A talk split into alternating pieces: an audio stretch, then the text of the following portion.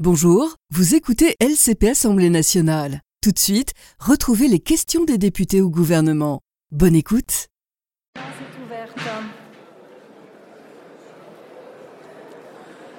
L'ordre du jour appelle les questions au gouvernement.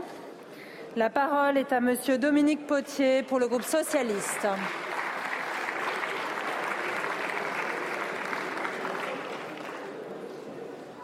Madame la Présidente, Monsieur le Premier ministre, aujourd'hui au petit matin, une jeune femme, une jeune agricultrice a perdu la vie en s'engageant pour ses droits, pour ses droits de vivre, pour ses droits à nous nourrir. Son mari, sa fille sont dans un état de santé extrêmement grave. L'émotion est vive.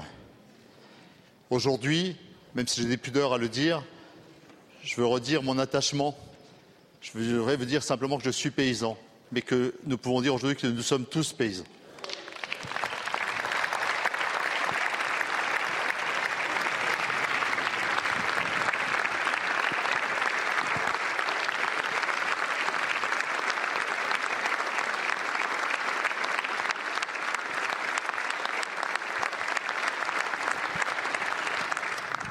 Ce drame nous oblige, il nous oblige à la dignité, au refus de la démagogie, de toutes les démagogies. Le groupe socialiste, à travers moi, aujourd'hui, réaffirme trois choses très claires. La prospérité de l'agriculture française s'est faite dans le cadre de l'Union européenne.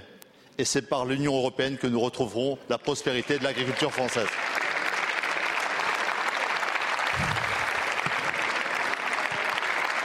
La deuxième affirmation est que nous refuserons toujours, même si ce n'est pas populaire, d'opposer écologie et économie, car notre souveraineté alimentaire dépend de la santé du vivant.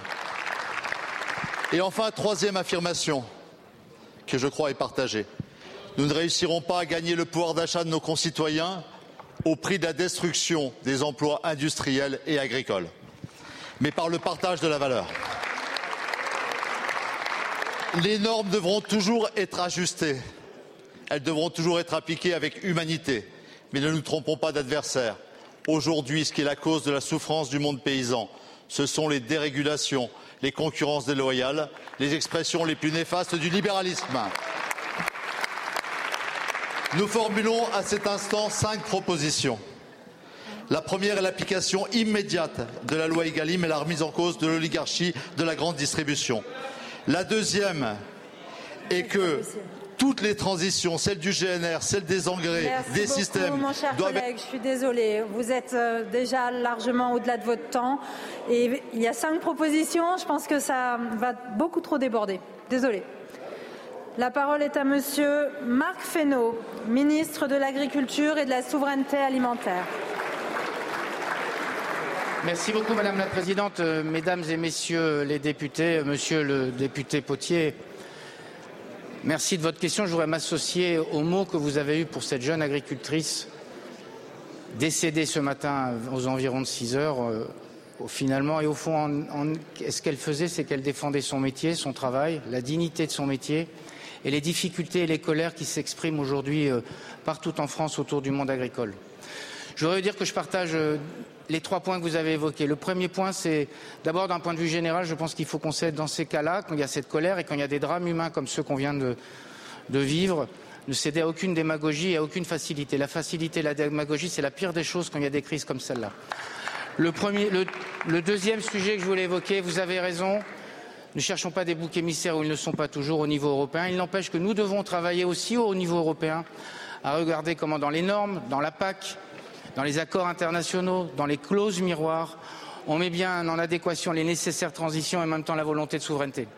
Deuxième élément, il faut qu'on conjugue transition et équilibre économique. Et reconnaissons que depuis 20 ou 25 ans, on a mal conjugué ces choses-là. Alors vous faites état de la concurrence extérieure qui se crée à l'Union européenne, mais aussi les concurrences intérieures qu'on a créées par des surtranspositions. Et il faut en lucidité se dire qu'il y a des surtranspositions qui ont mis les agriculteurs français en situation de risque et de déloyauté de concurrence par rapport à leurs collègues européens. Et ça aussi, ça nourrit une colère européenne que vous ne voulez pas et que nous ne voulons pas non plus.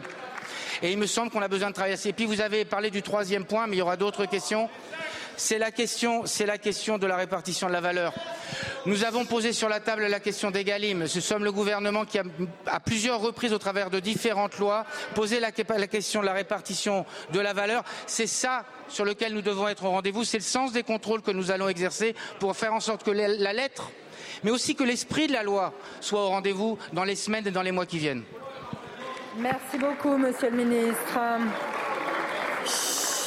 Un peu de silence. La parole est à Monsieur André Villiers pour le groupe Horizon. Madame la Présidente, Mesdames et Messieurs les ministres, mes chers collègues, le profond malaise qui règne en France affecte particulièrement le monde agricole. Celles et ceux qui ont choisi, souvent par atavisme, mais toujours par passion, de devenir paysans, sont profondément épris d'indépendance, voire de liberté. Or, la réalité est tout autre, car confrontés aux dures conditions qui leur sont réservées, ils déchantent et crient aujourd'hui leur désarroi à la société entière. Les causes sont multiples et anciennes, au premier rang desquelles se trouve l'excès de taxes, de normes et les bas revenus. Le GNR, c'est l'arbre qui cache la forêt des exigences européennes devenues insupportables car conditionnées au contrôle et à la crainte permanente de l'erreur dont les, les conséquences financières sont vécues avec angoisse. C'est la corde qui tient le pendu la dimension environnementale et son cortège de réglementation, à l'exemple des MAEC dont les DDT ont demandé ces jours derniers aux agriculteurs de retirer une partie des surfaces engagées pour limiter à 8 000 euros le montant de l'aide. Il aura fallu deux lois dites Egalim pour tenter d'améliorer le partage de la valeur. La montagne a accouché d'une souris. C'est un échec dont un signal faible a été le passage à la trappe électorale des deux rapporteurs. La souveraineté alimentaire ne peut pas s'accommoder d'un gaspillage estimé à 20% du tonnage des denrées produites. Ce n'est pas acceptable. 1,5% des bénéficiaires de la PAC se partagent 30% de son enveloppe, dont on ne dit pas à nos concitoyens qu'elle est constituée exclusivement d'argent français qui transite par Bruxelles pour nous revenir partiellement, faisant de notre pays un contributeur net au budget de l'Union. La célèbre formule britannique des années 80 est d'actualité I want my money back. Des centaines d'agriculteurs se voient rayés ces derniers jours du bénéfice des aides de la PAC, car cumulant parfois une retraite de misère avec la poursuite de leur activité agricole, et c'est là une décision non pas de l'administration, mais de la profession. Alors, Monsieur Rousseau, comment le dirigeant du groupe Avril et ses 6 milliards d'euros de chiffre d'affaires peut-il être entendu par les éleveurs charolais du Morvan? Monsieur le Premier ministre, venez tremper votre première paire de bottes chez nous, dans le Morvan, pays de Vauban et de la dîme royale. Merci, mon cher collègue. Merci. Merci beaucoup. La parole. Merci, la Madame parole la est à Monsieur le ministre de l'Agriculture. Euh, monsieur le député Villiers, j'ai nulle intention de polémiquer, mais je vais vous dire une chose on n'a nul intérêt d'opposer les agricultures entre elles. On n'a nul intérêt à opposer euh, les céréaliers, les maraîchers, les viticulteurs euh, et les éleveurs bovins ou les éleveurs de porc. Ça n'est pas rendre service à l'agriculture que d'opposer les agriculteurs. Et la force de l'agriculture française, c'est sa diversité. Alors oui, nous avons des problèmes. Vous avez raison, Monsieur Villiers. Nous avons essayé de résoudre un certain nombre d'entre eux. Je réponds d'abord à une question très précise sur les mesures agri-environnementales. Nous avons redéployé, comme je l'avais annoncé au mois de décembre, un certain nombre de crédits qui permettront de donner droit à l'ensemble des demandes qui sont faites par les agriculteurs. Ça avait été évoqué par Thierry Benoît euh, en Bretagne et donc nous allons dans les jours prochains donner droit aux demandes des agriculteurs. Pourquoi? Parce que les mesures agri-environnementales, ce sont des mesures qui permettent d'encourager les pratiques vertueuses. Et donc on a besoin de travailler sur ces sujets-là. Et puis, vous l'avez dit d'ailleurs d'une certaine façon, on a besoin, on a collectivement un devoir de lucidité et de vérité. Ça fait 25 ans que s'accumulent Chacun, chacun, monsieur le député, chacun doit prendre sa part, je prends la mienne. Je prends ma part de responsabilité, mais le cumul des normes sur les installations classées, le cumul d'un certain nombre de choses, ils sont aujourd'hui sur la table et aujourd'hui, je pense qu'on doit aux agriculteurs la vérité. Et donc j'espère, monsieur le député, que nous travaillerons collectivement pour enfin résoudre cette équation qui est la surcharge de normes qui pèse sur notre agriculture. C'est celle-là qui pèse sur le moral des agriculteurs. Il faut qu'on ait des normes qui accompagnent, qui encadrent et qui ne mettent pas sous la suspicion permanente les agriculteurs. C'est ça que demandent les agriculteurs. C'est cette dignité-là qu'ils réclament. Et ça fait 30 ans que ça dure. Donc il va falloir qu'on trouve les voies et moyens. Et j'espère que nous serons debout dans cette salle pour voter les textes et les amodiations dont on a besoin. Merci. Merci beaucoup, Monsieur le Ministre. La parole est à Madame Mathilde pour le groupe La France Insoumise. Merci, Madame la Présidente. Au nom du groupe de La France Insoumise, j'adresse nos condoléances et notre soutien à la famille et aux proches de l'agricultrice qui a tragiquement perdu la vie, ainsi qu'à son mari et sa fille grièvement blessés ce matin.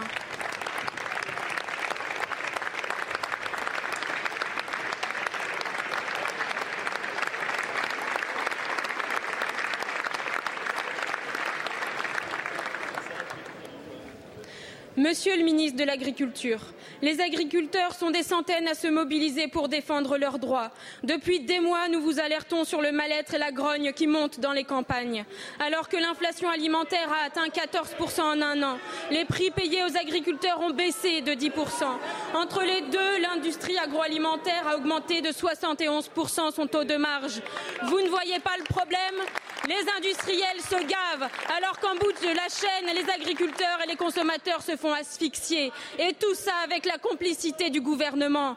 À votre absence totale de propositions s'ajoutent les problèmes qui relèvent de votre responsabilité. Lactalis méprise ses producteurs avec des prix honteux et vos lois Egalim laissent faire. Le budget des MAEC était mal calibré. Vous avez mis des mois à réagir. Les agriculteurs bio traversent une crise sans précédent. Vous ne leur proposez que des miettes. Les aides PAC tardent à venir et les trésoreries se dégradent. Que fait votre ministère? Nos agriculteurs sont en compétition avec le reste du monde et vous continuez à signer les accords de libre-échange.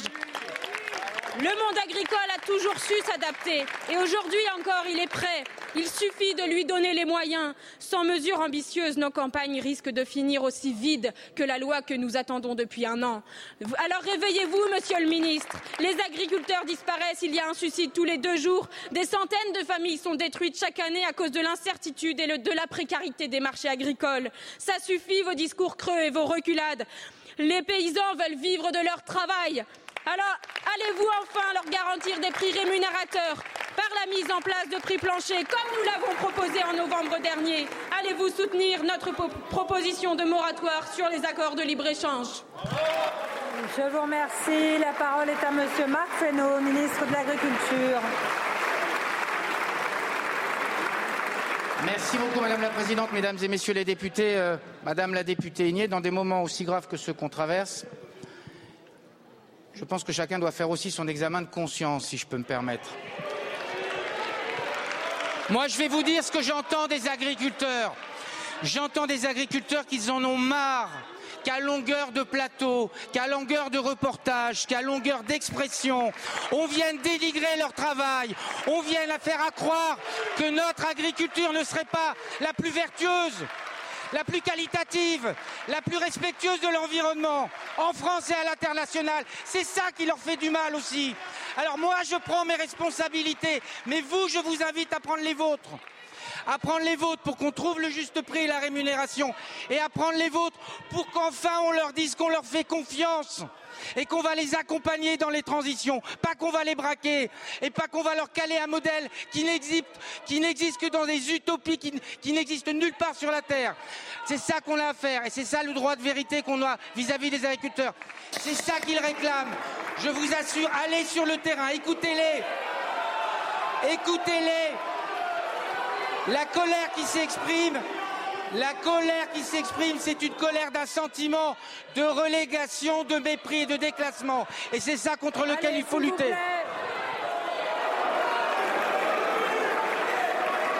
Merci beaucoup, Monsieur le Ministre. Allez, un peu de silence, s'il vous plaît.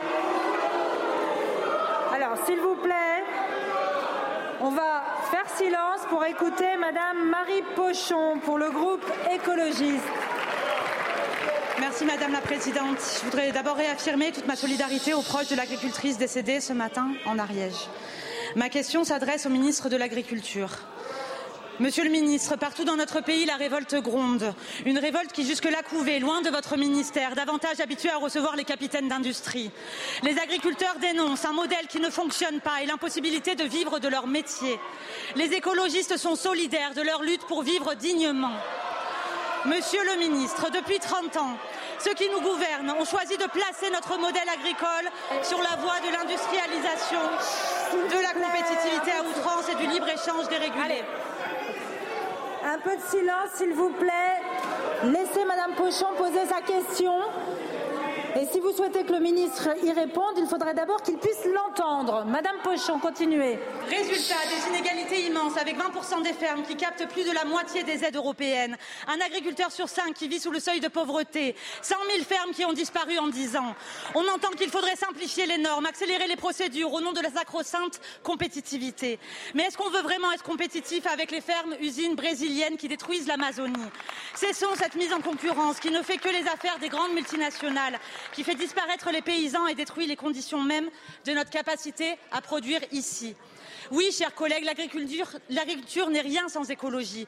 Les agriculteurs le savent, eux qui voient la disparition des pollinisateurs et les impacts des changements climatiques, eux qui s'adaptent tant bien que mal à vos injonctions contradictoires. Monsieur le ministre, vous ne pouvez pas demander en même temps à nos agriculteurs l'excellence sans aucun moyen, tout en leur imposant de produire à bas coût pour être compétitifs face au marché mondial. Vous ne pouvez pas en même temps laisser les prix agricoles s'effondrer et refuser d'encadrer les surprofits de l'agro-industrie, qui ont vu l'an dernier leurs profits bruts doubler de 3 à 7 milliards. Ce en quoi nous croyons, Monsieur le Ministre, c'est en la protection de l'excellence agricole française et européenne, celle qui garantit des revenus, celle qui nourrit notre pays, celle qui préserve notre capacité à produire demain, celle qui nous rend fiers. Monsieur le ministre, allez-vous enfin protéger les agriculteurs face à ce, libéralisme débridé? Ou préférez-vous continuer à garantir les profits monstres de l'agrobusiness? Je vous remercie. La parole est à Marc Fesneau, ministre de l'Agriculture. Mesdames et Messieurs les députés, Madame la Présidente, Madame Pochon, mal nommer les choses ou mal nommer les problèmes, c'est ajouter au malheur du monde. Il y a un certain nombre de sujets, il y a un certain nombre de sujets sur lesquels vous avez raison, et c'est tout le sens de l'engagement qui a été le nôtre. Nous n'avons pas encore assez abouti, des mesures miroirs et d'avoir des accords internationaux qui respectent des standards et des normes qui correspondent plus à ceux des standards et des normes européennes. Mais allons au fait. L'accord sur le Mercosur, qui s'y oppose? C'est la France. L'accord sur l'Australie, qui s'y était opposé? C'est la France. Et donc, il faut aussi juger sur les actes. Et nous avons besoin aussi, parce qu'il faut le dire, dans le commerce international, de faire valoir ce qui est notre valeur, notre excellence, notre capacité productive. 50% de nos céréales sont exportées hors du, du sol français. Une grande partie de notre lait, une grande partie de nos fromages. Et donc, il ne faut pas renoncer à notre capacité exportatrice. C'est pour ça que nous avons besoin de travailler sur notre compétitivité et c'est pour ça que nous avons besoin de travailler sur les questions des normes. Pardon, Madame Pochon, je suis d'accord avec vous sur l'idée qu'il faut qu'on arrive à conjuguer l'un et l'autre. Mais quand vous demandez à un agriculteur en termes d'élevage d'agrandir son bâtiment parce qu'il faut améliorer les conditions de bien-être et qu'il a 50 procédures pour le faire, comment vous lui expliquez ça? Quand vous demandez à un éleveur, à un éleveur quand vous demandez à un éleveur, et nous avons travaillé sur le sujet, c'est un point de désaccord, de conjuguer le pastoralisme et en même temps de dire on ne fait rien sur la population de loup. Vous avez un problème et nous, nous avons avancé sur le sujet et vous n'étiez pas d'accord avec nous. Oui, nous avons besoin de réviser le statut de l'espèce et c'est ce que nous avons fait puisqu'il y aura une décision européenne. Et c'est ça que nous avons besoin de faire, de ne pas être aveugles au problème pour pouvoir conjuguer l'écologie et les questions de souveraineté. Sinon, nous n'y arriverons pas. C'est pour ça qu'on a besoin de bien nommer les choses et de bien apporter les réponses. Je vous remercie, Monsieur le Ministre. La parole est à Monsieur Stéphane Travers pour le groupe Renaissance. Merci, Madame la Présidente. Je voudrais, euh, au nom du député du groupe Renaissance, je veux dire notre émotion devant le drame qui est survenu ce matin en Ariège et nos pensées vont vers la famille et tous les agriculteurs de la ferme France. Monsieur le ministre de l'Agriculture et de la Souveraineté alimentaire,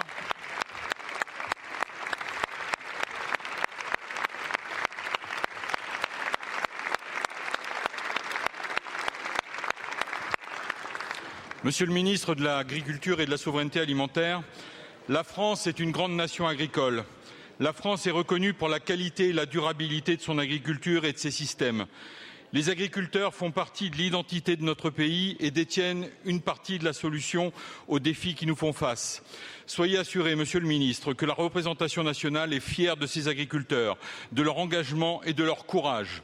En Europe, l'Allemagne, la Roumanie, les Pays-Bas, connaissent des manifestations d'ampleur sur la taxe sur les carburants, la diminution des cheptels notamment. En France, le mouvement de colère des agriculteurs nous rappelle combien le dialogue et la recherche de solutions pérennes doivent être au cœur de nos priorités. À travers ces mouvements, les producteurs veulent nous partager un sentiment mêlé de désespérance et de déclassement, celui aussi d'être emprisonnés dans un système fait d'injonctions contradictoires, tant en France qu'au niveau européen. Les agriculteurs sont à la fois victimes des changements climatiques, mais ils en sont aussi la solution comme acteurs majeurs de la transition dont ils sont convaincus et engagés. Aujourd'hui, Monsieur le Ministre, il nous demande de lever les freins sur la compétitivité, de respecter les accords passés dans la loi Egalim. Ils n'acceptent plus d'être entravés dans leur travail quotidien avec des contraintes franco-françaises qui les mettent dans l'impasse, alors que parfois leurs voisins européens n'y sont pas soumis. Ces revendications, Monsieur le Ministre, elles sont légitimes.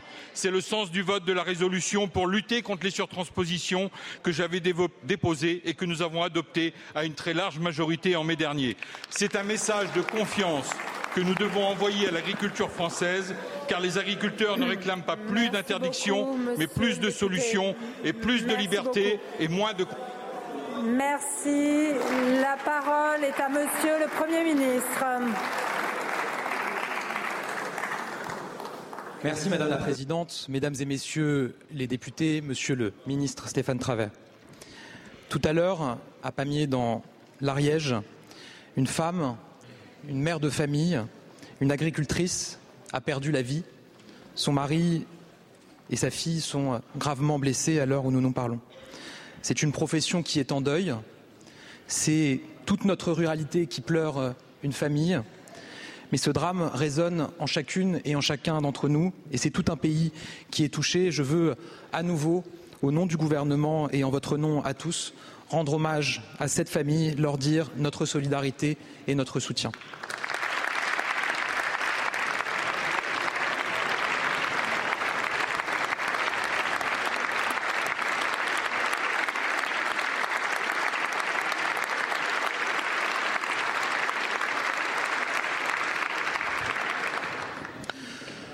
Encore ce week-end, je rencontrais des agriculteurs euh, dans le Rhône. J'étais hier avec euh, le ministre de l'Agriculture, avec la FNSEA, les jeunes agriculteurs, et je rencontrerai euh, l'ensemble des organisations représentatives de nos agriculteurs aujourd'hui et dans les jours à venir. Parler avec les agriculteurs, c'est d'abord parler de passion, celle de leur métier, celle de notre terre, celle de leurs bêtes. C'est parler de transmission, de leur volonté de faire connaître et de partager leur vocation. C'est parler d'engagement d'une France qui se lève aux aurores chaque jour, qui travaille, qui ne demande que les moyens de pouvoir bien faire son métier et de la reconnaissance. C'est aussi parler d'une crainte, celle de la disparition de notre modèle, de la perte de la qualité, de l'absence de relève. C'est enfin comprendre une blessure, celle de femmes et d'hommes qui donnent tout pour notre terre, tout pour nos bêtes, et qui se trouvent sans cesse dénigrés, caricaturés, acculés.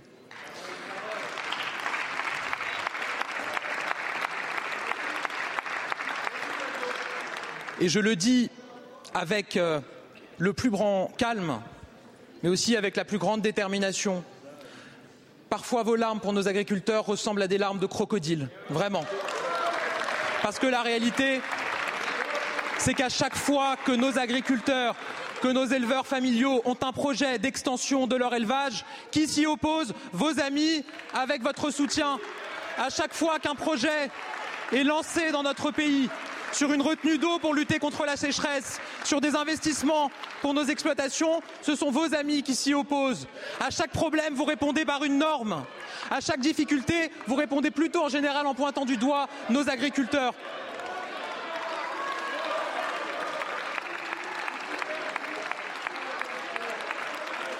Je le dis avec le plus grand calme. Quand certains discours portés sur nos agriculteurs les présentent comme des bandits, comme des pollueurs de nos terres, comme des tortionnaires de leurs animaux, on aimerait aussi entendre vos indignations et votre défense du modèle agricole.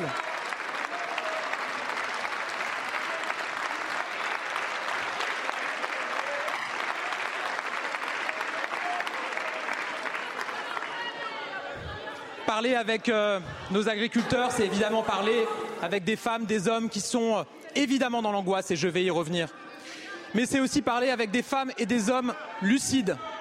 lucide sur l'importance de l'Union européenne et ça a été redit par le ministre Marc Fesneau pour les aides de la PAC, pour nos capacités d'export.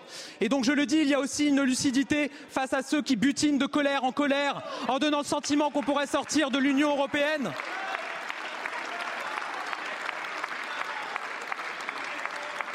Votre président est aujourd'hui avec euh, les pêcheurs, on y reviendra tout à l'heure dans des questions. Aujourd'hui, on en parle beaucoup, il y a des caméras. Le 26 décembre, quand les pêcheurs en colère, angoissés, étaient en train de crier leurs revendications, on n'a pas vu M. Bardella, on a vu Mme Lisiane Métayer, députée de cette majorité, qui, elle, n'était pas en vacances, qui était sur le terrain avec eux.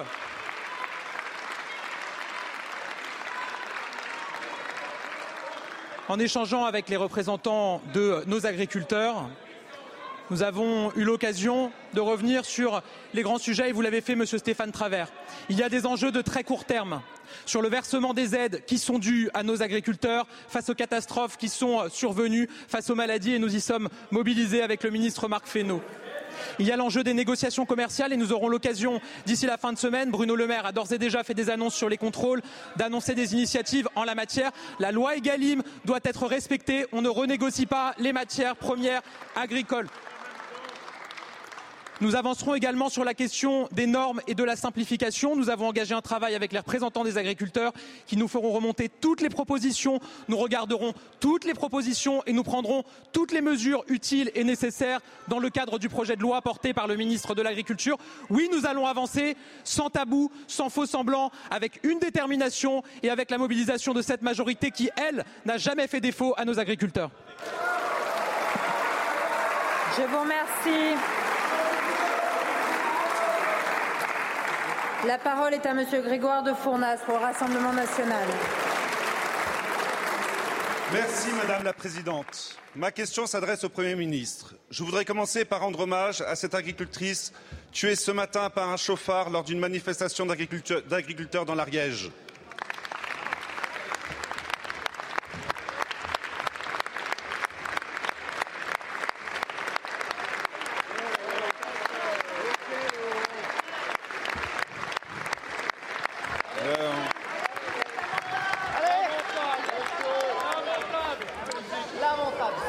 Monsieur le Premier ministre, depuis plusieurs semaines, les agriculteurs manifestent leur ras-le-bol de votre politique totalement incohérente qui consiste à leur imposer toujours plus de normes tout en les mettant en concurrence avec la terre entière. Nous vous alertons depuis des mois sur cette France rurale et du travail qui n'en peut plus. Et malgré nos mises en garde, vous avez, voté le traité de libre-échange avec la Nouvelle-Zélande, qui va faire venir des milliers de tonnes de viande et de lait et dont la production ne respecte aucune des normes imposées à nos agriculteurs. Vous continuez à soutenir Farm to Fork, cette feuille de route européenne d'une écologie punitive et de décroissance agricole dictée par les pires écologistes d'extrême gauche.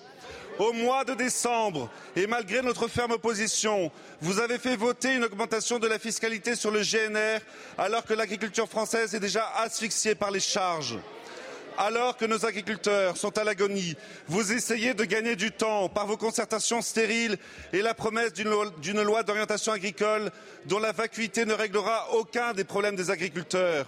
Monsieur le Premier ministre, cessez votre enfumage et répondez à ces trois questions essentielles.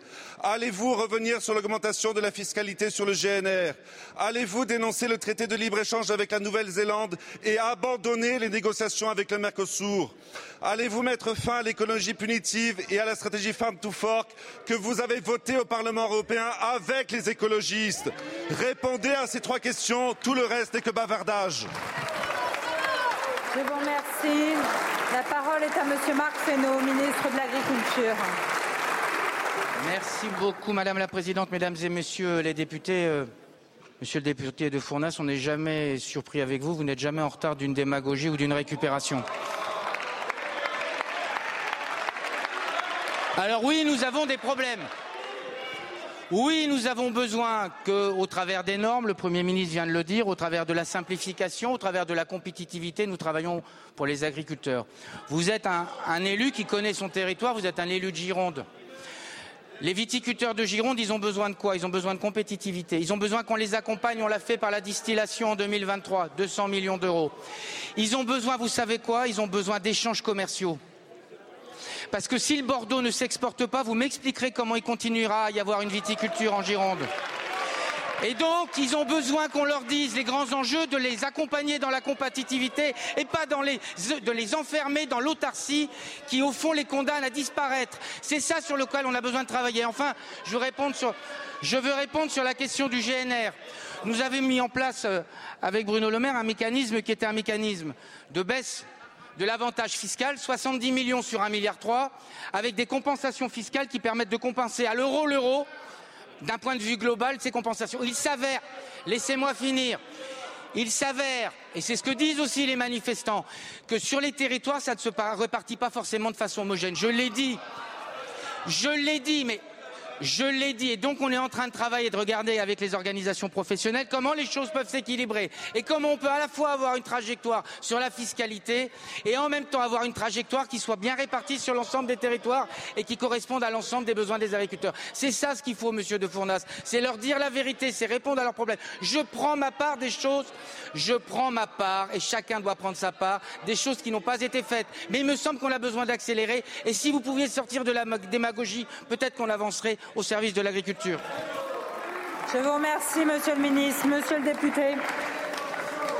Monsieur le ministre, vous n'êtes pas agriculteur, moi je suis viticulteur. Et mon père qui a 62 ans et qui est aussi viticulteur ne se paye plus depuis plus d'un an. Alors arrêtez avec vos, vos, accusations. Le vide sidéral de votre réponse est l'aveu de votre impuissance. L'agriculture française est au bord du gouffre. La parole est à Monsieur Julien Dive pour le groupe Les Républicains. Merci, Madame la Présidente. Les Républicains s'associent à la douleur du monde agricole et adressent leurs condoléances à la famille d'Alexandra. Monsieur le Premier ministre, leur fin, FIN, sera notre fin, FAIM. La colère des agriculteurs qui éclate dans tout le pays frôle le point de non-retour. Ne soyez pas étonnés, c'est la conséquence des promesses tombées au champ d'honneur qui ont fini de les exaspérer. Votre majorité leur promet des lois pour leur simplifier la vie, pendant qu'au Parlement européen, vous votez en randonnion la décroissance derrière M. Canfin. Quelle imposture en reportant sans cesse les réponses attendues, vous participez au déclin de l'agriculture française. Ce n'est donc pas simplement un projet de loi que vous retardez, mais l'avenir même de notre agriculture et de notre souveraineté alimentaire. Juillet, automne, décembre, janvier et finalement, la LOA est désormais annoncée après le salon d'agriculture. Il y a encore quelques jours, vous étiez donc prêt à présenter au Conseil des ministres un texte bref, moins dix ans, pour tenter d'acheter la paix sociale agricole. Vous nous menez en bateau. Les surtranspositions de normes, les contraintes sont toujours plus pressantes, les contrôles toujours plus inquisiteurs, pendant qu'à côté, nous accueillons des produits étrangers suivant des règles que nous ne tolérons pas chez nous. Ne soyez pas plus royaliste que le roi sur les normes agricoles. Vous interdisez certains produits phytosanitaires, mais vous ne donnez que des miettes à la recherche d'alternatives. Vous n'assumez pas les choix courageux des nouvelles techniques de sélection variétale pour répondre aux enjeux environnementaux. Les agriculteurs vous réclament des prix, vous bricolez une pseudo-loi sur les négociations commerciales sans effet. Cette Assemblée nationale vote à l'unanimité la réforme du système des retraites agricoles. Vous mettez 12 mois à nous sortir un scénario d'entrée en vigueur. Réveillez-vous Les agriculteurs n'ont pas à choisir entre les zadistes bourgeois qui les zigouillent et le citadin bardel opportuniste qui découvre les fermes. Avec les Républicains, nous faisons un seul choix, leur faire confiance, leur permettre de vivre, d'être bien rémunérés. Le diagnostic est posé, voici le remède. Gel de la taxe GNR, abrogation des surtranspositions abusives, maîtrise des charges sociales, investissement et autorisation pour le stockage de l'eau, révision des règles de négociation. Alors, Monsieur le Premier ministre, quelles sont vos solutions aujourd'hui, maintenant? Avec quels moyens? Il mérite des réponses et non des reports sans fin. Merci beaucoup, mon cher collègue. La parole est à Monsieur Marc Fesneau, ministre de l'Agriculture.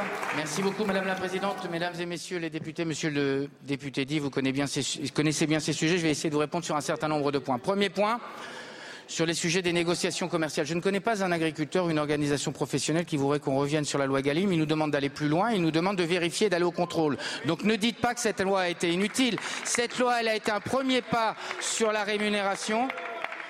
Cette loi, elle est, et on a besoin que dans, il a parlé des négociations commerciales, je crois, il me semble que ça fait partie d'Egalim. Mais donc on a besoin d'aller plus loin, de faire en sorte que la contractualisation soit respectée, de faire en sorte d'inciter un certain nombre de filières à rentrer dans Egalim. C'est ça qu'on a besoin de faire, on a besoin d'y travailler ensemble. Deuxième élément sur la loi d'orientation. Nous avions un texte, effectivement, centré sur la question du renouvellement des générations avec des moyens importants qui ont été d'ailleurs votés budgétairement, j'en dirai un mot juste après. Il nous semble que dans le moment qu'on traverse, on a besoin d'accélérer sur un certain nombre de procédures qui étaient d'ailleurs, et vous le savez, inclus dans le pacte.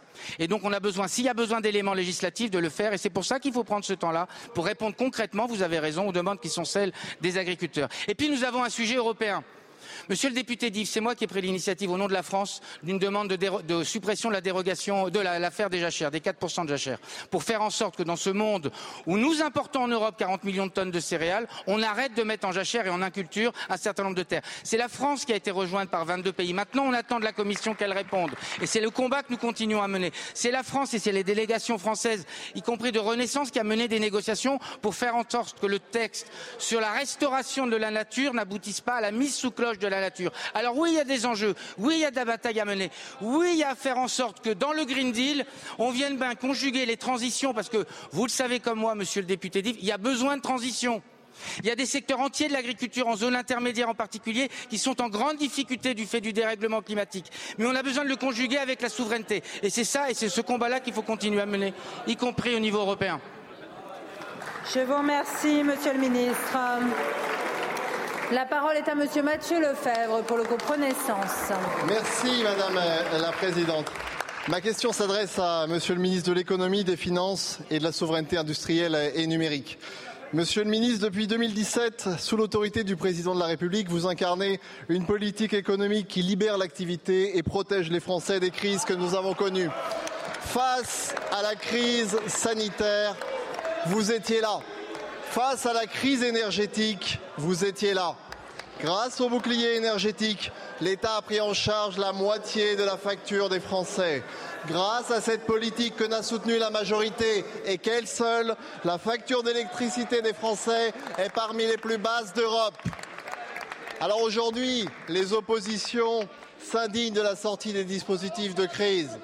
Certains par pure hypocrisie et d'autres par paresse intellectuelle à l'extrême droite, on déplore les causes, les conséquences des causes qu'on chérit.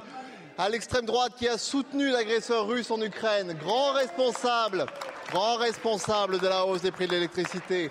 Et à l'extrême gauche, on voudrait se priver des recettes qui permettent de financer le chèque énergie pour les plus modestes et qui permettent également le développement des énergies renouvelables extrême gauche et extrême droite joignent leur, voix pour implorer le retour du bouclier énergétique contre lequel ils ont voté. Alors mes chers collègues, si nous avions attendu ces oppositions, les factures des Français auraient plus que doublé ces trois dernières années. Les Français doivent le savoir. Et oui, parce qu'autour de Gabriel Attal, nous formons une majorité responsable, une majorité une majorité qui refuse le déclassement, qui refuse l'endettement, une majorité qui sait que la dette d'aujourd'hui, ce sont les impôts de demain. Pour l'ensemble de ces raisons, nous soutenons que la sortie de crise signifie sortie des dispositifs de crise. Ma question, Monsieur le Ministre, est donc de savoir comment le gouvernement entend-il œuvrer pour continuer à faire en sorte que les prix de l'électricité soient plus bas en France qu'ailleurs. Merci beaucoup, mon cher collègue. La parole est à Monsieur Bruno Le Maire, ministre en charge de l'économie, des finances, de la souveraineté industrielle et numérique.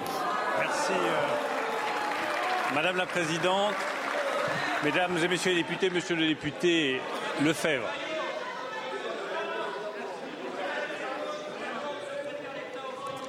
Silence. Quand les prix de l'électricité ont explosé, Monsieur le député Lefebvre, cette majorité a mis en place un bouclier tarifaire sur l'électricité qui nous a permis de prendre en charge la moitié des factures d'électricité de nos compatriotes. Ce bouclier, vous avez voté contre, vous avez voté contre également, vous n'avez aucune leçon de pouvoir d'achat à nous donner pour la protection de nos compatriotes. Nous avons toujours indiqué avec le Premier ministre et avec le Président de la République que nous sortirions progressivement de ce bouclier tarifaire. Il y avait une taxe intérieure sur la consommation finale d'électricité, elle était à 32 euros le mégawattheure avant la crise. Nous l'avons ramenée à 1 euro pendant la crise. Nous la faisons progressivement remonter à 21 euros, en dessous de ce qu'elle était avant la crise, pour sortir progressivement, pour continuer à financer le chèque énergie des plus modestes, les 6 millions de ménages qui vont toucher 150 euros pour éviter la précarité énergétique, pour financer les énergies renouvelables et pour faire en sorte que nos compatriotes des départements d'outre-mer et de Corse ne payent pas leur électricité plus cher. C'est à la fois juste et responsable. Ça définit bien notre majorité. Enfin, je rappelle que si nous voulons la prochaine fois protéger nos compatriotes aussi bien que nous l'avons fait pendant la crise du Covid et pendant la crise inflationniste, il faut savoir sortir définitivement du quoi qu'il en coûte. Ça aussi, c'est une question de justice et une question de responsabilité. C'est le sens de la décision que nous avons prise sur les tarifs d'électricité. Je vous remercie, Monsieur le Ministre. La parole est à présent à Monsieur Sébastien Jumel pour le groupe GDR. Je le dis avec euh, gravité. Ils veulent nourrir, pas mourir. Avec gravité, au moment où un dramatique accident de la route a endeuillé une famille d'agriculteurs en Ariège. Le groupe GDR s'associe à l'hommage à cette famille qui manifestait simplement pour euh, sa dignité.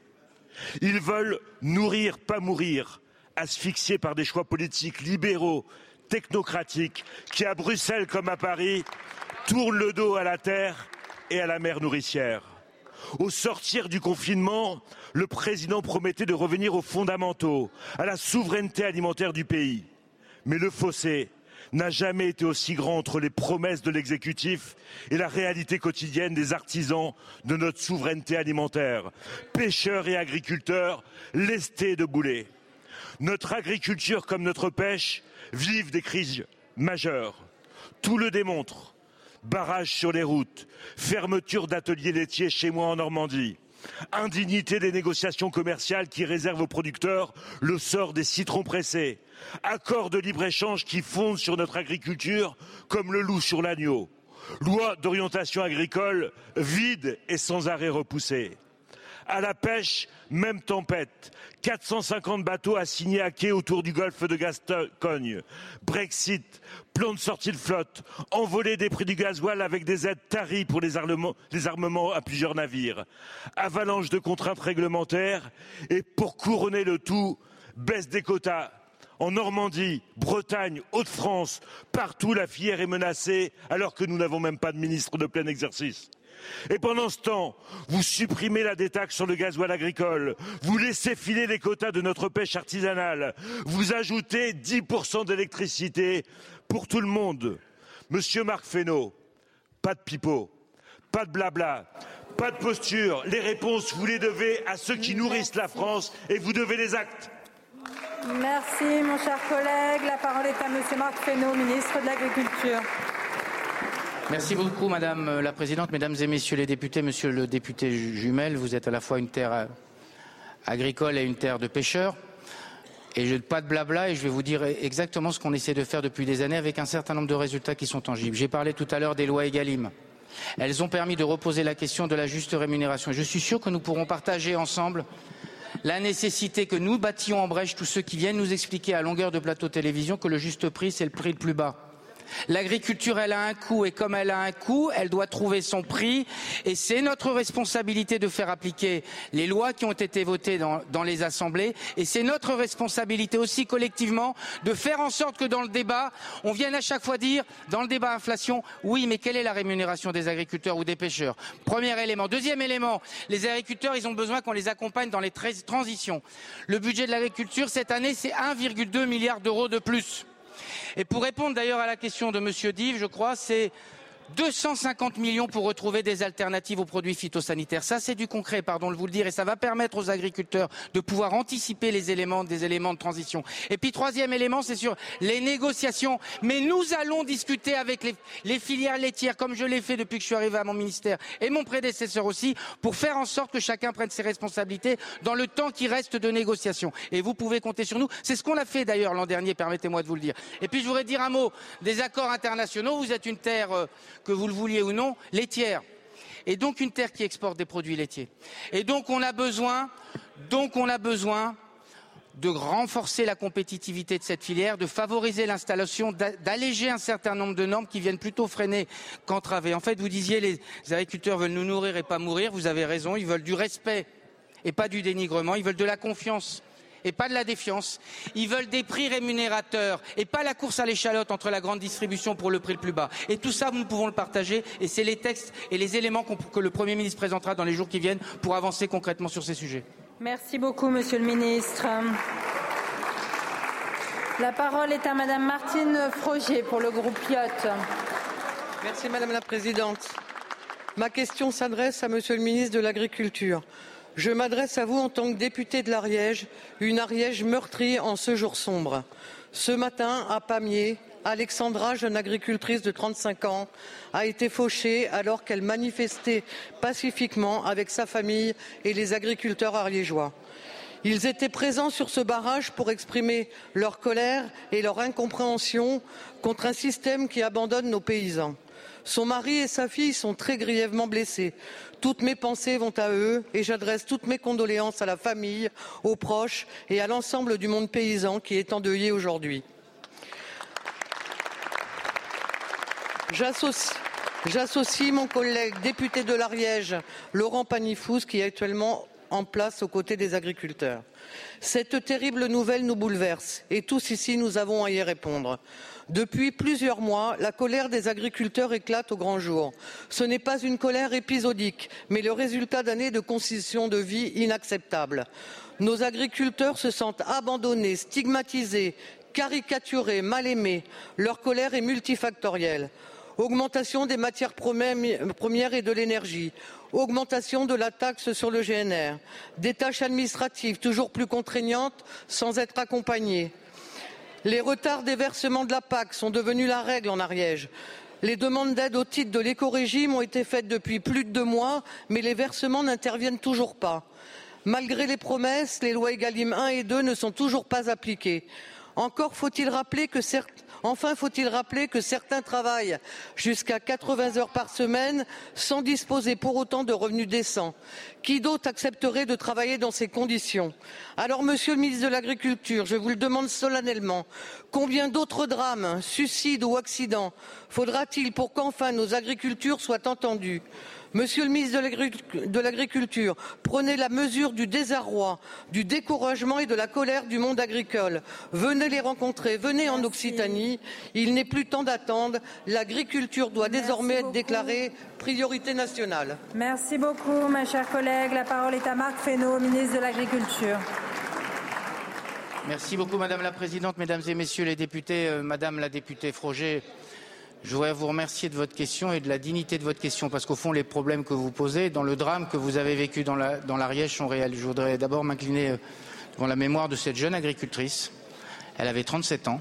Elle défendait son métier pacifiquement sur euh, un endroit où il s'était organisé. L'enquête et la justice diront ce qu'il en est de cette, euh, manifestement de ce qui est cet accident, mais je voudrais m'associer à la fois à la peine de sa famille, à la peine des agriculteurs de l'Ariège et à la peine de toute la nation face à ce qui est un drame euh, inconcevable quand on veut défendre son métier. Deuxième élément de, réponse, je me rendrai euh, dans les minutes qui viennent, je pars euh, en Ariège pour aller à la rencontre et témoigner dans ce moment de deuil et d'émotion du soutien de la nation et du soutien du gouvernement, du Premier ministre, du Président de la République dans ce territoire endeuillé qui reconnaît de nombreuses difficultés. Je me souviens d'un déplacement que j'ai fait. Vous étiez à mes côtés. Nous avions évoqué un certain nombre de sujets. Je pense en particulier en Ariège au sujet de la prédation qui nourrit beaucoup de querelles et beaucoup d'incompréhension dans le monde agricole et sur lequel il faudra bien qu'un jour ou l'autre, comme on l'a fait sur le loup, on puisse avancer. Et donc nous serons à vos côtés sur ces sujets-là. Vous avez raison, ils ont besoin de reconnaissance. Ils ont besoin que dans des territoires comme cela, on puisse reconnaître les spécificités, les handicaps particuliers qu'ils connaissent, soit d'accès à l'eau, soit les handicaps liés aux zones de montagne. Ils ont besoin qu'on reconnaisse ces systèmes de petites exploitations de polyculture élevage qui ont besoin de se diversifier, mais qui ont besoin d'accès à l'eau pour un certain nombre d'entre et qui ont besoin d'être accompagnés dans les transitions. C'est le sens d'ailleurs des fonds de transition que nous mettons euh, sur la table. Et donc nous avons, je me rendrai donc en arrière, je me rendrai prochainement aussi en Occitanie pour d'autres sujets. C'est une région qui est particulièrement en souffrance. En tout cas, je vais m'y rendre et cet après-midi et le travail que nous ferons dans les semaines suivantes en n'oubliant pas cette jeune femme et en n'oubliant pas le combat qu'elle menait, parce que c'est notre combat à tous. Je vous remercie, Monsieur le Ministre. La parole est à présent Madame Anne-Laure Babot pour le groupe démocrate. Merci Madame la Présidente.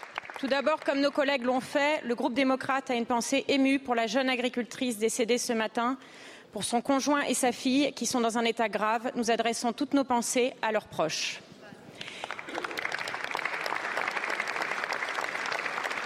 Ma question s'adresse au ministre de l'économie et des finances, Bruno Le Maire, et concerne la question des négociations commerciales qui impactent directement nos agriculteurs.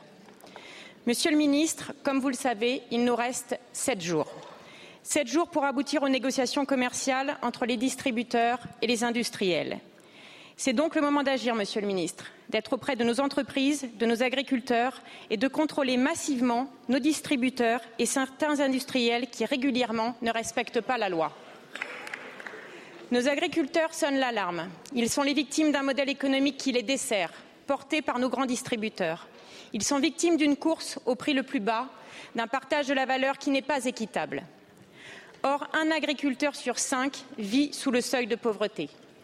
5 euros de l'heure, c'est ce que gagne en moyenne un agriculteur exploitant.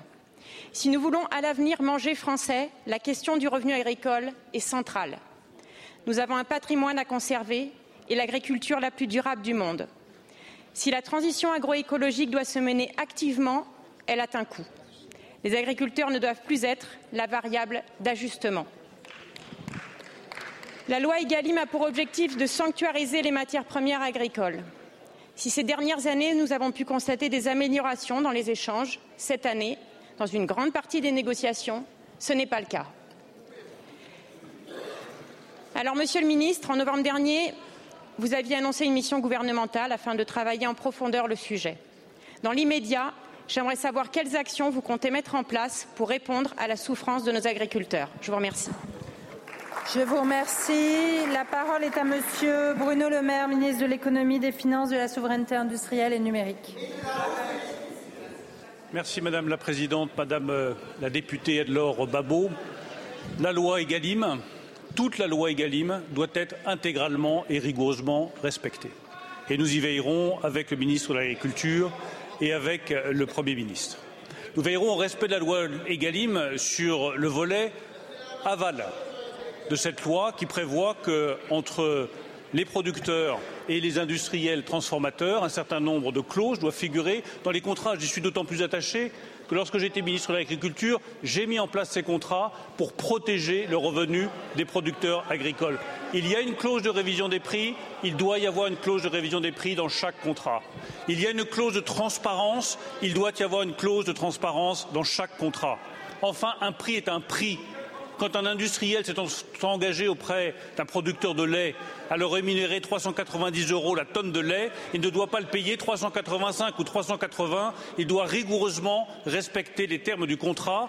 Nous doublerons les contrôles sur les transformateurs industriels de 120 l'année dernière à 240 en 2024 en augmentant le nombre d'agents de la DGCCRF pour assurer le bon contrôle du respect des contrats entre industriels transformateurs et producteurs.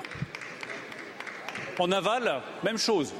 Nous avons euh, une disposition qui a été voulue par l'intégralité des députés de cet hémicycle, qui est une clause dite de soclage du revenu des agriculteurs, qui prévoit que lorsqu'il y a une variation du prix du produit dans la grande distribution, le revenu des agriculteurs ne doit pas être la variable d'ajustement de cette variation de prix. Nous veillerons à ce que cette clause de soclage soit rigoureusement et strictement respectée par l'intégralité des producteurs, là aussi des distributeurs, là aussi nous multiplierons les contrôles nécessaires et nous prononcerons toutes les sanctions exemplaires pour faire respecter la loi Egalim par les distributeurs comme par les industriels pour protéger le revenu des producteurs.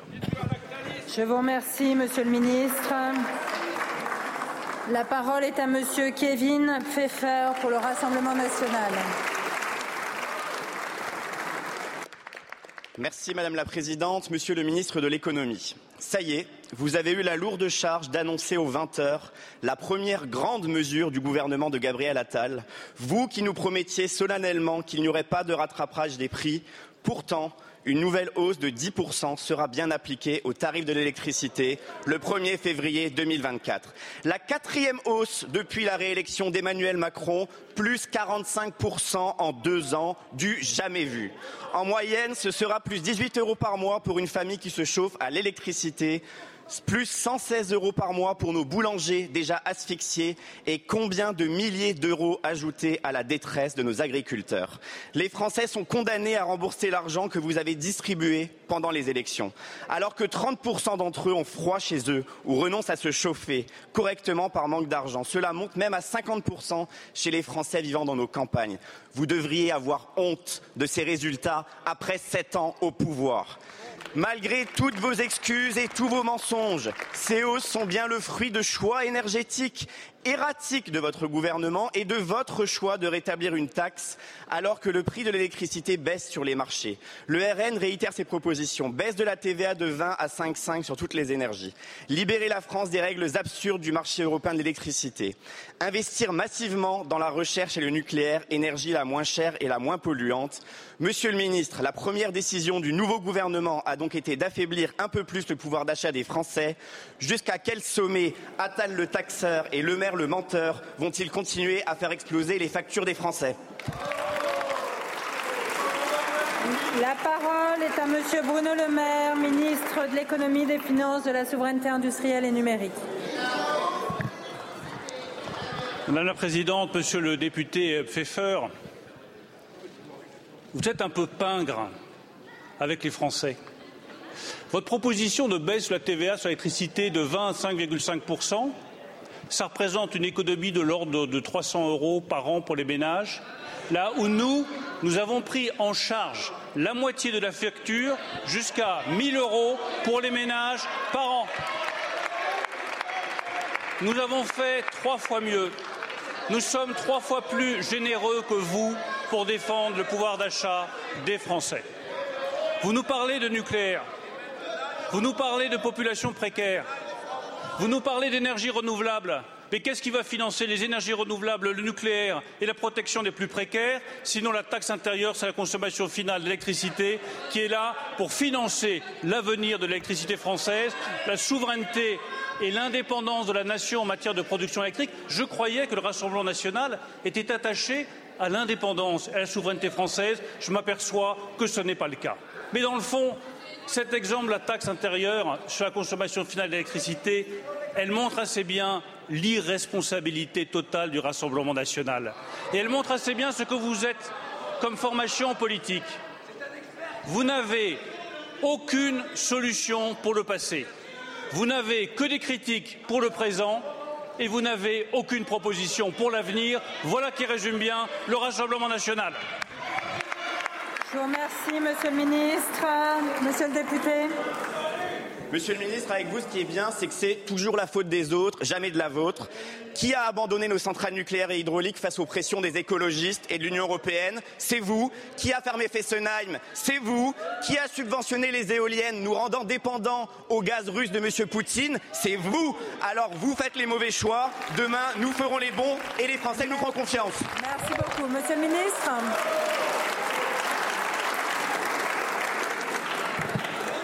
Qui a dit, monsieur le député, que l'énergie nucléaire était extrêmement dangereuse et qu'il fallait en sortir? Marine Le Pen, la présidente du Rassemblement national.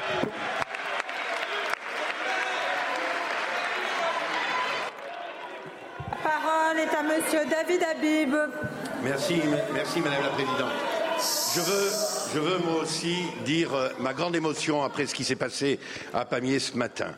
Je n'évoquerai pas les questions agricoles, mais j'évoquerai, Monsieur le ministre de l'économie, un dossier qui pourrait relever de ce que les agriculteurs ont dénoncé comme on marche sur la tête. Le Béarn attend en effet que l'État se positionne sur un projet bien avancé d'injection de CO2 dans le bassin de lac. Ce projet, appelé Picasso, est porté par les groupes français Terrega et Lafarge, espagnols Repsol et Mittal Euskadi. Tous les industriels présents à lac, toutes les organisations syndicales, tous les élus, tous les députés béarnais sont contre. J'avais fait de cette opposition à Roland Lescure l'idée, l'expression, et je veux ici saluer d'ailleurs l'écoute et la disponibilité qui a été la sienne. Aujourd'hui, c'est à l'État de nous dire ce qu'il veut. J'explique les enjeux. Un, il n'est pas possible d'injecter et d'extraire concomitamment dans une même cavité. En géologie, le en même temps, ça ne marche pas. Deux, depuis 2010, à l'initiative des industriels, des syndicats, des collectivités locales, l'AC a changé son logiciel. Le gaz extrait reste à l'AC pour être cédé aux seuls industriels présents à un tarif compétitif. Nous avons ainsi réussi la mutation de notre bassin industriel. Par ailleurs, de par la très forte teneur en soufre de notre gaz, nous avons obtenu une dérogation à la loi Hulot. L'activité de la biochimie, la chimie du soufre, c'est 1500 salariés. Trois, le projet Picasso mettrait un terme à cette activité. Picasso, c'est 80 emplois. La thiochimie, c'est 1500 emplois. 1500 d'un côté, 80 de l'autre. Alors l'injection n'est pas à rejeter en soi, mais l'AC ne saurait être sacrifié pour des groupes qui redoutent la taxe européenne de 2026.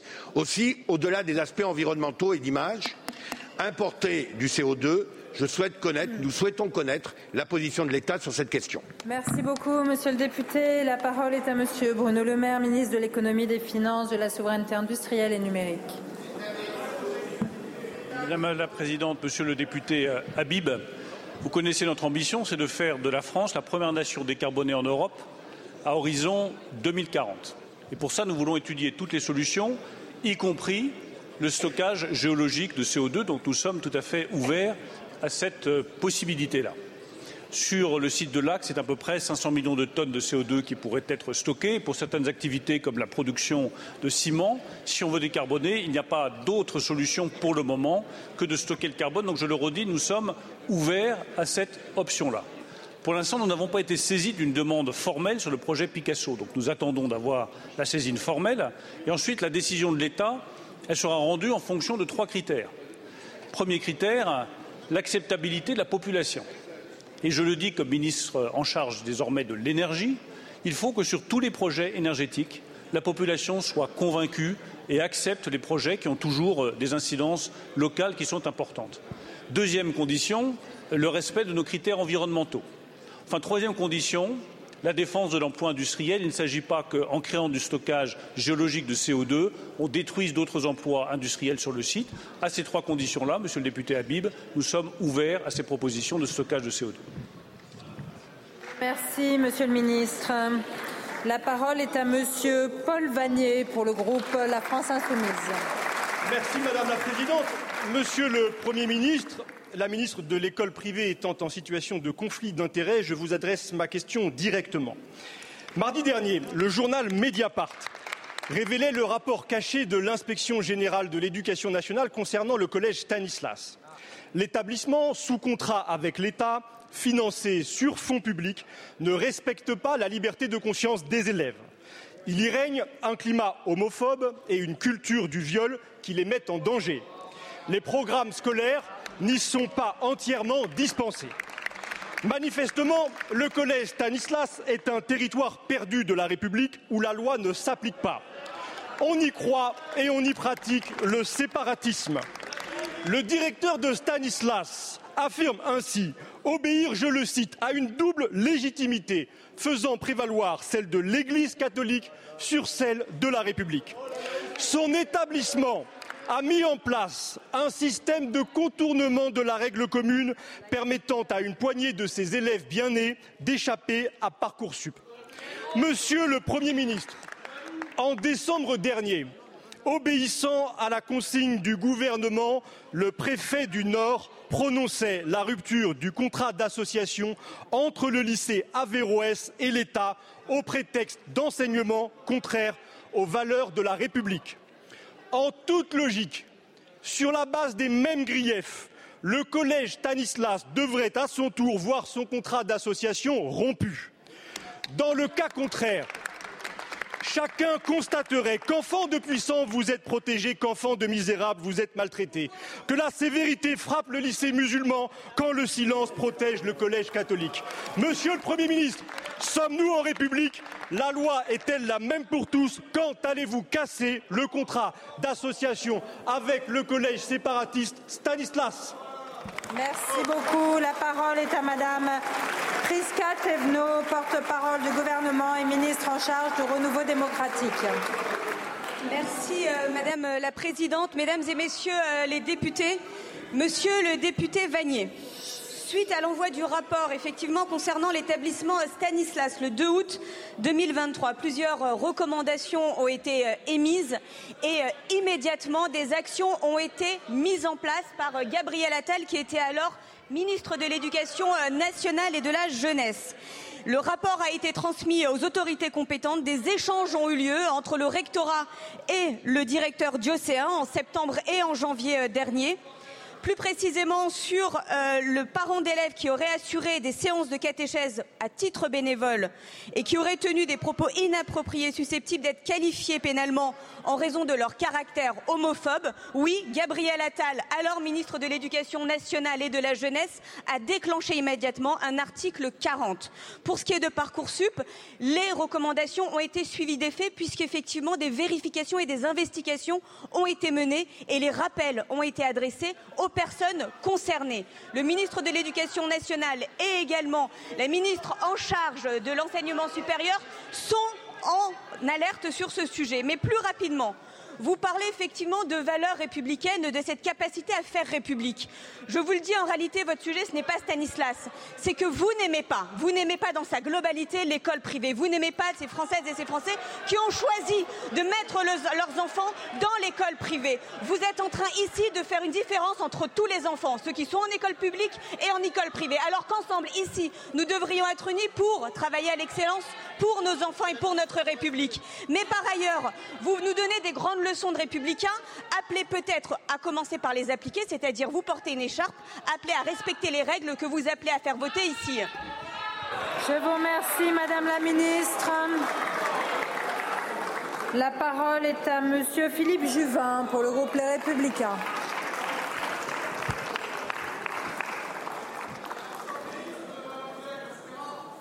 Madame la Présidente, ma question s'adresse à Madame la Ministre de la Santé.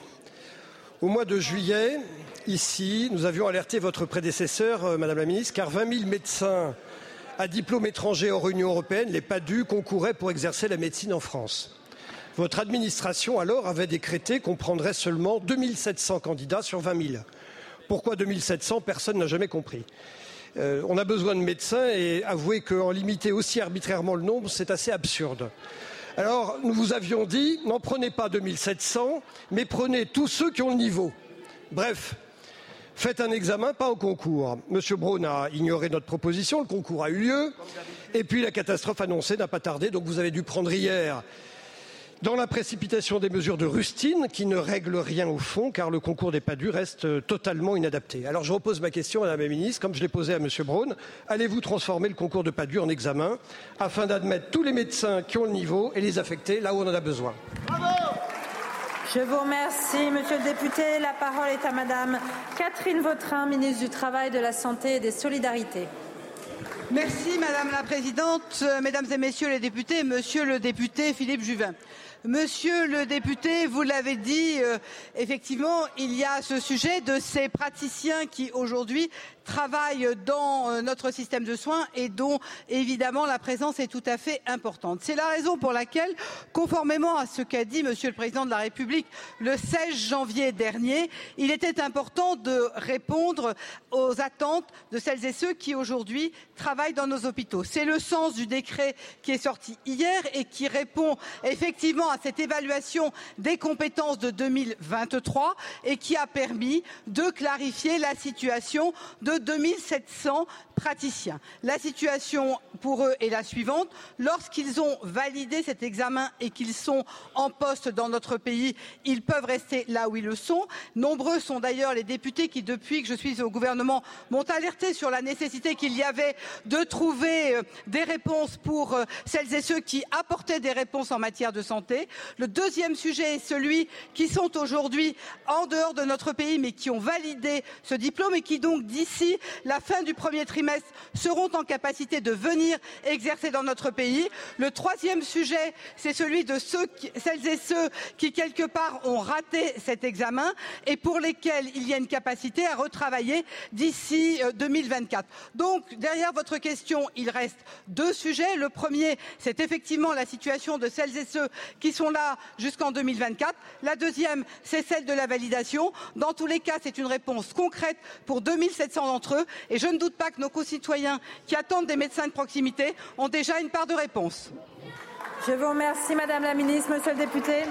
Oui, Madame la Ministre, vous n'avez pas répondu à la question que je vous posais sur la transformation du concours en examen. Bon, pour augmenter le nombre de médecins, doubler le numerus clausus, abolissez l'oral de la fin de première année, garantissez le SMIC aux externes, encouragez le cumul emploi-retraite des médecins et toutes les mesures que nous avons votées dans la proposition de loi de l'excellent collègue Noder.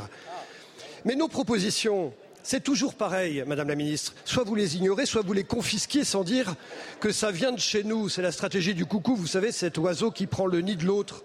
Et encore pour en bâcler l'application. Alors, cette affaire des PADU, Madame la Ministre, elle révèle une question de méthode. Vous n'écoutez jamais les propositions des oppositions. Acceptez cette idée extravagante que d'autres que vous puissent avoir des idées intelligentes. Nous comptons sur vous. Ne soyez pas la ministre d'un seul camp. Soyez la ministre qui écoute le Parlement, Madame la ministre, tout le Parlement, et pas seulement vos amis. Merci beaucoup, mon cher collègue. Madame la ministre.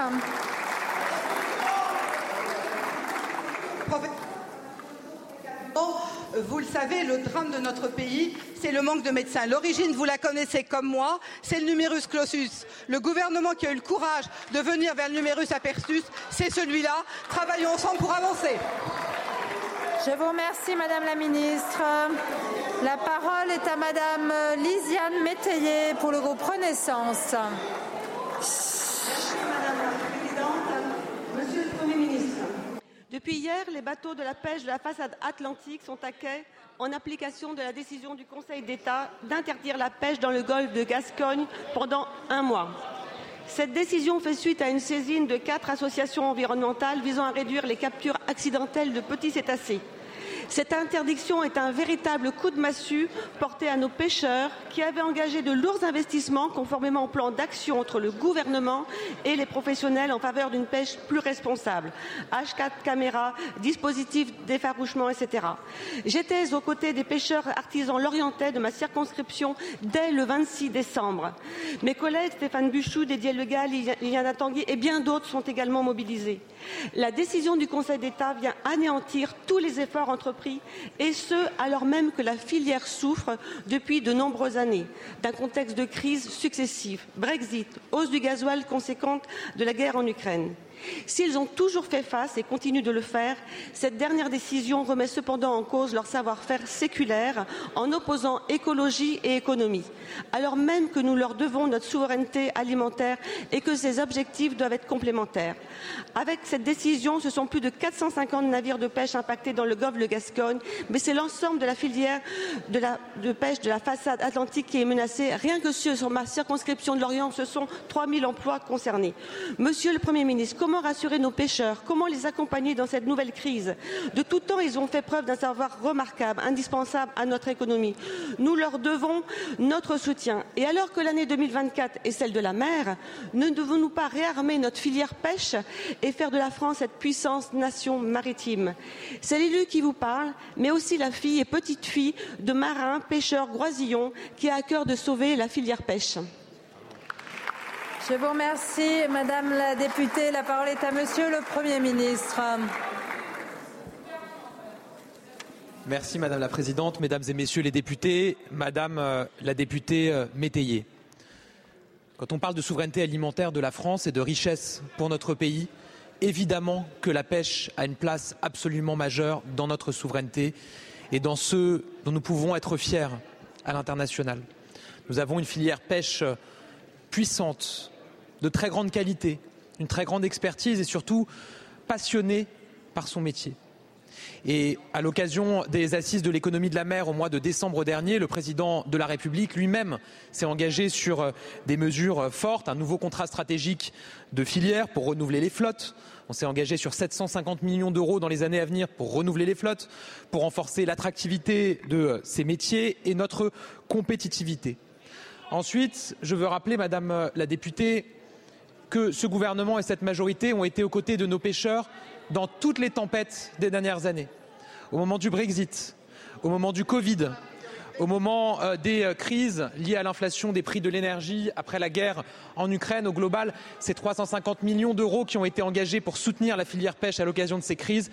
Et vous me permettrez de rendre hommage au travail d'Hervé Berville, qui au gouvernement était particulièrement mobilisé, évidemment, en sa qualité de secrétaire d'État à la mer. Vous l'avez dit, euh, après la décision du Conseil d'État, c'est une nouvelle tempête qu'affrontent nos pêcheurs. Oui, nous serons à leur côté. Nous avons annoncé d'ores et déjà un certain nombre de mesures pour les soutenir. D'abord, une mesure d'équité et de cohérence. La décision du Conseil d'État ne s'appliquait qu'aux navires français. Nous l'avons étendue aux navires étrangers et je le dis, nous le ferons respecter. Les navires étrangers ne pourront pas venir pêcher là où les navires français ne peuvent pas pêcher du fait de cette décision. Deuxième mesure, des indemnisations importantes pour la filière. Les mesures notifiées à la Commission européenne prévoient une indemnisation de 80 à 85% du chiffre d'affaires pour les pêcheurs, un soutien à la filière aval pour le maraîchage avec 75% de la perte d'excédent brut d'exploitation, la possibilité de recourir au chômage partiel pour les porcs, les criers et les marailleurs. Et enfin, pour soutenir la trésorerie, nous ferons en sorte que les dossiers de demande d'aide soient traités rapidement et nous mobiliserons le secteur bancaire. Mais je le dis, Madame la députée, j'en suis conscient, nos pêcheurs, comme nos agriculteurs d'ailleurs, ils font partie de tous ces Français qui n'ont pas envie de survivre avec des aides. Ils veulent vivre de leur travail. Oui, on est au rendez-vous pour euh, les accompagner pendant ces coups durs, pour les soutenir financièrement. Mais ils ne se lèvent pas le matin en allant chercher les aides. Ils se lèvent le matin pour travailler pour leur passion. Et donc ce que nous devons, c'est évidemment faire en sorte qu'aussi vite que possible, ils puissent à nouveau prendre leur navire, prendre la mer pour aller euh, faire leur travail, faire leur passion et nous serons à leur côté pour les accompagner.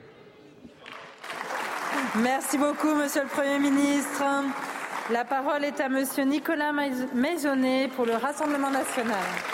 Merci, Madame la Présidente. Ma question s'adresse par défaut à Monsieur le ministre de l'Agriculture et de la Souveraineté alimentaire, puisque à ce jour, nous n'avons ni ministre ni même secrétaire d'État chargé de la mer.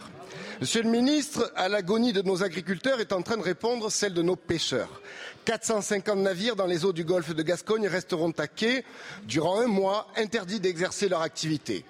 Une victoire obtenue par des associations dites écolos, surtout anti-pêche, qui qualifient les chalutiers d'abattoirs flottants. Rester à quai, voilà la hantise de nos marins français. Persécutés par la multiplication des normes et des politiques iniques de l'Union européenne que vous soutenez, au nom de l'écologie punitive et de la décroissance, c'est toute une filière qui est en train d'être assassinée. Dans ma circonscription, au Gros du Roi, deuxième port de Méditerranée, le nombre de chalutiers a chuté de 35 à 15 en l'espace de 30 ans. Sur cette même période, la flotte de pêche française a perdu la moitié de ses navires. Au motif de vouloir préserver la ressource halieutique, la France, pourtant dotée de trois façades maritimes exceptionnelles et de la deuxième zone économique exclusive du monde, importe désormais deux tiers de ses produits de la mer. Quelle hypocrisie L'étau se resserre sur ceux qui ont consacré leur vie à l'un des métiers les plus importants qui soit, celui de nourrir la population. Essentiel à notre souveraineté alimentaire, exerçant dans des conditions parfois extrêmement difficiles, il se voit dicter une politique commune à Bruxelles totalement déconnecté des spécificités du modèle français. Système de quotas hasardeux, concurrence déloyale, réduction du nombre de jours de sortie en mer, développement anarchique de l'éolien offshore, explosion des coûts du gasoil, ils sont de plus en plus nombreux à vouloir, passez-moi l'expression, quitter le navire. Alors la colère monte, monsieur le, monsieur le ministre, et elle est légitime. Allez-vous donc laisser notre filière de pêche française disparaître? Je vous remercie. La parole est à Monsieur le Premier ministre. Merci Madame la Présidente, Mesdames et Messieurs les députés, Monsieur le député euh, Maisonnet.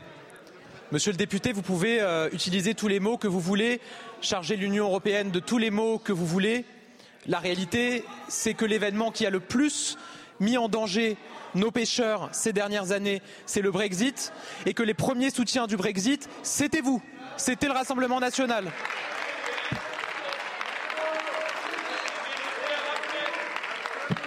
Il y a même dans les quelques communes, dans les quelques communes que vous dirigez, que dirigent des élus du Rassemblement national, des rues du Brexit qui ont été euh, inaugurées par les élus du Rassemblement national. C'est dire à quel point vous soutenez ça. Oui, c'était la plus grande mise en danger de nos pêcheurs. Et si nous sommes parvenus par un accord à sauver nos, nos pêcheurs dans le cadre du Brexit, en les protégeant, en leur permettant de travailler, c'est certainement pas grâce à vous, c'est grâce à tout le travail qui a été engagé par la majorité, le gouvernement Michel Barnier à l'époque, qui s'est mobilisé aussi sur le sujet. Et la réalité, c'est que vous parlez des risques pour nos pêcheurs, mais à aucun moment, quand ils ont euh, fait l'objet de grandes difficultés, notamment sur le prix du carburant, sur ces sujets liés au Brexit, ni au Parlement européen, ni ici, on a entendu les élus du Rassemblement national aller les défendre. Non, à cinq reprises, on a prolongé un dispositif de soutien aux pêcheurs pour leur carburant. 80 millions d'euros qui ont été investis. On ne vous a pas entendu à l'époque les défendre et le réclamer. Donc oui, ils font face aujourd'hui à une très grande angoisse et une très grande inquiétude liée à cette décision qui les empêche de sortir dans le golfe de, Gascogne pour 450 navires du fait de la capture de cétacés. On est au rendez-vous comme on l'a toujours été dans toutes les tempêtes pour les accompagner avec un soutien que je rappelais il y a un instant en matière d'indemnisation. Mais je suis parfaitement conscient que ce qu'ils attendent, encore une fois, ce n'est pas des aides, c'est de pouvoir travailler. Et évidemment, le cœur de notre mobilisation, c'est de leur permettre de reprendre la mer aussi vite que possible. Je vous remercie, Monsieur le Premier ministre. La parole est à Monsieur Philippe Fay pour le groupe Renaissance. Merci Madame la Présidente, euh, Monsieur le Premier ministre, Mesdames et Messieurs les ministres. Chers collègues, plus de deux mois et demi après les premières inondations dans le Pas-de-Calais, de nombreux concitoyens sont encore les pieds dans l'eau. De nombreux résidents ont perdu leur maison et les solutions de relogement ne sont pas toujours adaptées. De nombreuses entreprises peinent à retrouver leur activité ou sont définitivement perdues. De nombreux habitants, commerçants, artisans sont encore en attente d'une prise en charge par leur assurance. Nos agriculteurs vivent des moments particulièrement difficiles alors que l'hiver sera encore long, sans véritable solution pour assurer la reprise du travail. Sur le terrain, au quotidien, je partage leur désarroi. Un quotidien marqué également par de nombreuses visites ministérielles et je veux remercier ici les différents membres du gouvernement qui ont pris la mesure de la situation comme vous, Monsieur le Premier ministre, pour votre premier déplacement le jour même de votre nomination. De nombreuses annonces ont été formulées, des solutions d'urgence sont travaillées. Pourtant, nous sommes encore loin du bout du tunnel. Trop de sujets restent en suspens et la détresse a fait place à la colère. Mais aujourd'hui, nous devons faire face en ayant foi en la résilience, la solidarité et la ténacité des habitants du Pas-de-Calais. À ce titre, ils me le disaient encore ce dimanche lors d'une réunion à Montreuil-sur-Mer. Ils souhaitent s'engager, participer, donner leur avis sur l'avenir de leur territoire. Ils ne veulent pas seulement être victimes de ce cataclysme, mais être pleinement acteurs pour que cela ne se reproduise plus ici comme ailleurs. Les élus locaux, dont je salue l'action exemplaire et dévouée, veulent également pouvoir agir, mais avec les mains libres, forts de leur expérience et leur connaissance fine du territoire. Tout cela ne pourra se faire qu'à hauteur d'hommes au sein de comités locaux regroupant les citoyens, les élus et tous les organismes concernés. Les habitants connaissent leur territoire, les élus locaux connaissent leur territoire. Faisons leur confiance, libérons les énergies, simplifions encore et toujours les démarches administratives qui entravent beaucoup trop notre action collective. Face à, cette, catastrophe hors norme, c'est un appel de détresse que je lance. Monsieur le Premier ministre, pouvez-vous nous rappeler les actions engagées par le gouvernement et que compte-t-il faire pour l'après? Merci. Merci beaucoup, mon cher collègue. La parole est à Madame Prisca Tsevno, porte-parole du gouvernement et ministre en charge du renouveau démocratique. Merci, euh, Madame la Présidente. Euh, monsieur euh, le député, je vous remercie de votre question qui rappelle encore une fois l'importance de continuer à nous mobiliser, à ne surtout pas oublier euh, ces habitantes et ces habitants qui ont été euh, durement touchés, comme vous l'avez euh, justement rappelé. Ils font preuve d'une résilience et d'une ténacité remarquable. Et je sais qu'une fois retournés sur vos terres, vous pourrez leur faire part de ces paroles. Le ministre de la Transition écologique qui me demande de le représenter aujourd'hui est en ce moment même justement à leur côté pour tenir le premier comité ministériel de suivi de la situation des sinistrés. Cette réunion sera l'occasion de faire donc le suivi et de répondre aux attentes fortes et légitimes des habitants et des élus locaux concernant aussi bien la simplification des procédures que le financement de la lutte contre les inondations. S'agissant du financement, le président de la République a assuré le soutien plein et entier des habitants durement touchés et un fonds de soutien de 50 millions d'euros a été euh, immédiatement déployé. Le Premier ministre en a précisé les contours lors effectivement de son premier déplacement en tant que Premier ministre. C'était le 9 janvier dernier. Ce fonds de 50 millions d'euros s'ajoute aux moyens déjà engagés par l'État. Et sur le versement des aides, précisément 93% des sinistrés ont déjà bénéficié d'une expertise et 15 000 acomptes ont déjà été versés par les assureurs. Le gouvernement étudie également des mécanismes supplémentaires pour répondre plus précisément aux besoins des artisans et des commerçants. Vous l'avez également souligné, 281 communes ont d'ores et déjà fait l'objet d'une reconnaissance de l'État en catastrophe naturelle. Un deuxième décret viendra en fin de semaine pour actualiser ce premier décret. Par ailleurs, oui, le gouvernement est pleinement mobilisé, en premier lieu et en premier chef duquel le Premier ministre lui-même, qui chaque semaine s'assure que l'ensemble des actions engagées soient bien mises en place. Et comme il s'y était engagé le 9 janvier dernier, il se rendra à nouveau sur ces territoires sinistrés début février. Je vous remercie. Merci beaucoup, Madame la Ministre. La parole est à Monsieur René Pilato pour le groupe La France Insoumise. Madame la Présidente. Madame la Présidente, ma question s'adresse au ministre de l'économie, Monsieur le maire. Vous promettiez une augmentation du prix de l'électricité inférieure à 10%. Parole tenue, vous assénez 9,8. Chers pauvres, vous avez sauté 100 repas en 2023 grâce à la bienveillance de Bercy. Vous en sauterez 109,8 au lieu de 110 en 2024. Mon bon prince, les pauvres vous remercient. En Charente, des parents isolés, très souvent des mamans, doivent choisir entre payer la facture d'électricité ou payer la cantine. In fine, les gosses ne mangent plus à leur faim. D'après vous, vive la concurrence qui fait baisser les prix. Ils n'ont jamais été aussi hauts et ce n'est pas fini. Des prix de vente basés sur une centrale au gaz et totalement déconnectés des prix de production, mais qui permettent de gaver les énergéticiens européens comme jamais. Vos services sont-ils au courant que l'explosion des prix de l'énergie lamine les forces vives du pays? Monsieur le maire, quelque chose en France ne tourne pas rond. La sortie des tarifs réglementés, c'est vous. Les boulangeries qui ferment, c'est vous. Les TPE, PME en difficulté, c'est encore vous. Les communes qui rognent sur le social, c'est toujours vous. L'explosion de la pauvreté dans ce pays, ça se sait que c'est vous. Jusqu'où allez-vous affamer et tondre la population pour que les Bernard Arnault, Bettencourt, Muliez et Pouyanné, les 43 milliardaires qui ont doublé leur fortune en 10 ans, soient protégés. Renoncer à cette hausse de 10% du prix de l'électricité est une décision politique, celle d'être au service du peuple et non de quelques-uns. Ma question est simple. Allez-vous renoncer à votre hausse d'impôts et trouver l'argent ailleurs en taxant les super profits des énergéticiens, par exemple? Je vous remercie. Je vous remercie, monsieur le député. La parole est à Bruno Le Maire, ministre de l'économie, des finances, de la souveraineté industrielle et numérique. Merci madame la présidente, monsieur le député Pilato. Ce qui décidément ne tourne pas rond en France, c'est la NUPES. Quelle incohérence dans vos propos. Vous nous dites qu'il faut protéger le pouvoir d'achat de nos compatriotes contre la flambée des prix de l'électricité. Je ne peux pas être plus d'accord. Mais dans ce cas-là, il y avait un instrument formidable qui s'appelle le bouclier tarifaire sur l'électricité, que aucun autre Européen n'a mis en place, qui a représenté au total 44 milliards d'euros de dépenses publiques pour protéger tous les Français contre l'explosion des prix de l'électricité. Vous avez voté contre. Pour protéger le pouvoir d'achat de nos compatriotes, monsieur le député, il fallait revaloriser les minima sociaux et les indexer sur l'inflation. Vous avez voté contre. Pour protéger le pouvoir d'achat de nos compatriotes, il fallait revaloriser les retraites, notamment les retraites minimales. Nous l'avons fait. Vous avez voté contre. Pour protéger le pouvoir d'achat de ceux qui travaillent, il fallait indexer le barème de l'impôt sur le revenu sur l'inflation. Nous l'avons fait. Vous avez voté contre. Tout ce qui protège le pouvoir d'achat des Français, vous avez voté contre. En revanche, vous avez proposé de supprimer de supprimer la défiscalisation des heures supplémentaires qui, elle, rapporte des centaines d'euros aux ouvriers, aux salariés, aux employés qui décident de travailler davantage.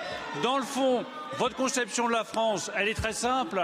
C'est toujours plus de taxes, toujours plus d'impôts, toujours plus de redistribution, mais toujours moins de rémunération du travail et toujours moins de récompenses pour ceux qui travaillent. Nous avons exactement la vision inverse. Nous nous récompensons ceux qui travaillent, ceux qui ont un emploi, ceux qui sont salariés et ceux qui font vivre la nation. Merci beaucoup, monsieur le ministre. Monsieur le député. Monsieur le ministre, tout simplement, votre politique économique est tellement bonne qu'il y a un tiers des Français qui sautent à repas. Je vous remercie. La séance des questions au gouvernement est terminée. La séance est suspendue. Vous venez d'écouter Les questions au gouvernement, un podcast proposé par LCP Assemblée nationale chaque mardi. À bientôt.